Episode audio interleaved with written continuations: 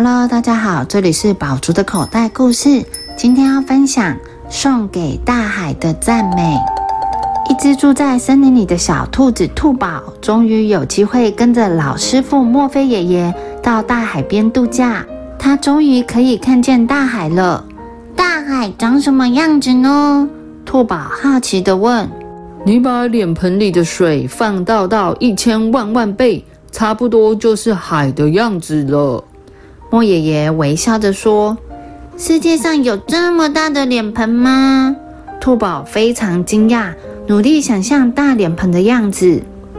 站在大海边的时候，你只会看见海，而看不到脸盆。莫爷爷说：“莫爷爷和兔宝终于来到大海边，他们住进海边一栋有着方格瓦屋顶的房子，那是莫爷爷的父亲留给他的。”打开窗户就可以看见海，爬上屋顶可以看见更大的海，走一小段路可以看见渔船和更大更宽的海。中午的时候，太阳照耀在海面上，大海闪烁着耀眼的金色光点，仿佛有谁在大海上撒下一大片的钻石。兔宝很兴奋地在海边蹦蹦跳跳，跑过来跑过去，一会儿去踩水。一会儿又被浪追着跑，兔宝站在一颗大石头上，把手伸得直直的，开心地说着：“莫爷爷，你看我在拥抱大海耶！”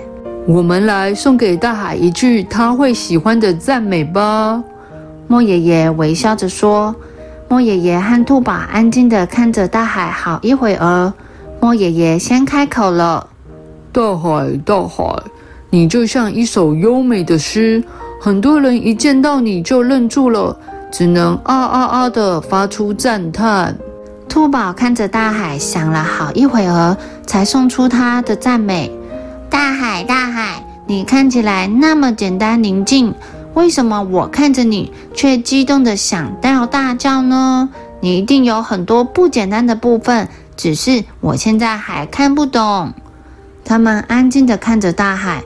听着海浪涌向沙滩的声音，兔宝问莫爷爷：“你觉得大海喜欢吗？”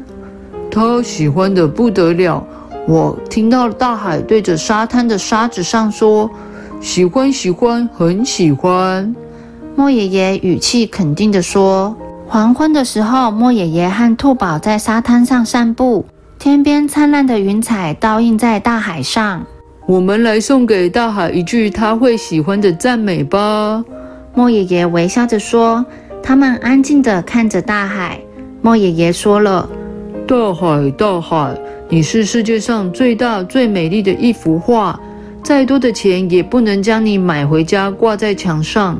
想念你的时候，只能回到大海边。”兔宝抓了抓长耳朵，想了好一会儿，才终于说：“大海，大海。”你和夕阳和天空一定是超级好朋友。黄昏是你们一起玩耍的时刻。黄昏的云彩变化的特别快。等兔宝说完，海和天的颜色也变得越来越深沉。你觉得大海会喜欢吗？兔宝问莫爷爷。他喜欢的不得了。我看见大海把一条鱼抛得高高的，欢呼了一下。莫爷爷和兔宝住进海边房子的第一个夜晚，莫爷爷睡得好香甜。半夜，兔宝把莫爷爷给摇醒，兴奋地说：“莫爷爷，莫爷爷，你赶快起来看，星星在照镜子。”莫爷爷和兔宝站在屋顶上，看着星星在照镜子。我们来送给大海一句他会很喜欢的赞美吧。这回兔宝先说话了，他们安静地看着大海。兔宝先说了：“大海，大海，你是世界上最大最明亮的镜子，让所有的星星都可以把自己看得清清楚楚。”然后幻墨爷爷说了：“大海，大海，我第一次看见你把星星抱在怀里，像一位温柔又慈祥的妈妈，哄着小星星入睡呢。”他们安静地看着大海。你觉得大海会喜欢吗？莫爷爷问兔宝：“他喜欢的不得了呢，我看见大海在微笑呢。”大海睡着了还能微笑？莫爷爷问。当然，因为他梦见了一个老爷爷和一只小兔子在赞美他。老师傅莫非和小徒弟兔宝每天在海边散步。今天的天空灰灰的，大海也灰灰的。没多久，天空和大海一起被白茫茫的雾气给藏起来了。我们来送给大海一句他会喜欢的赞美吧。莫爷爷微笑着说。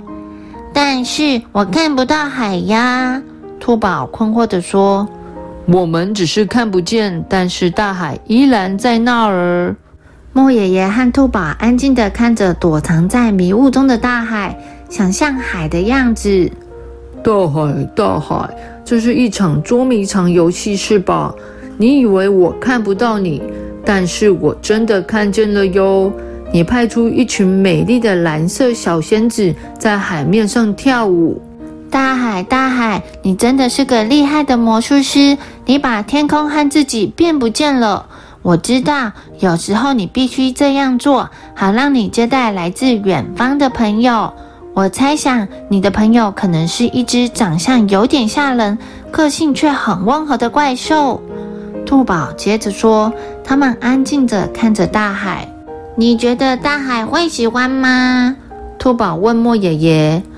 我猜他应该很喜欢。我刚刚看见他推送一个好大的浪打在礁石上，发出响亮的声音。他说：“我们送的赞美实在太美妙了。”莫爷爷微笑着说。莫爷爷和兔宝在海边度过了一个愉快的假期。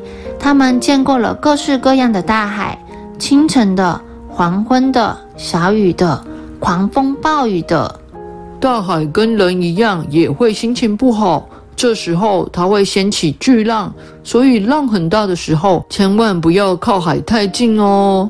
莫爷爷说，大海很美，也很危险呢。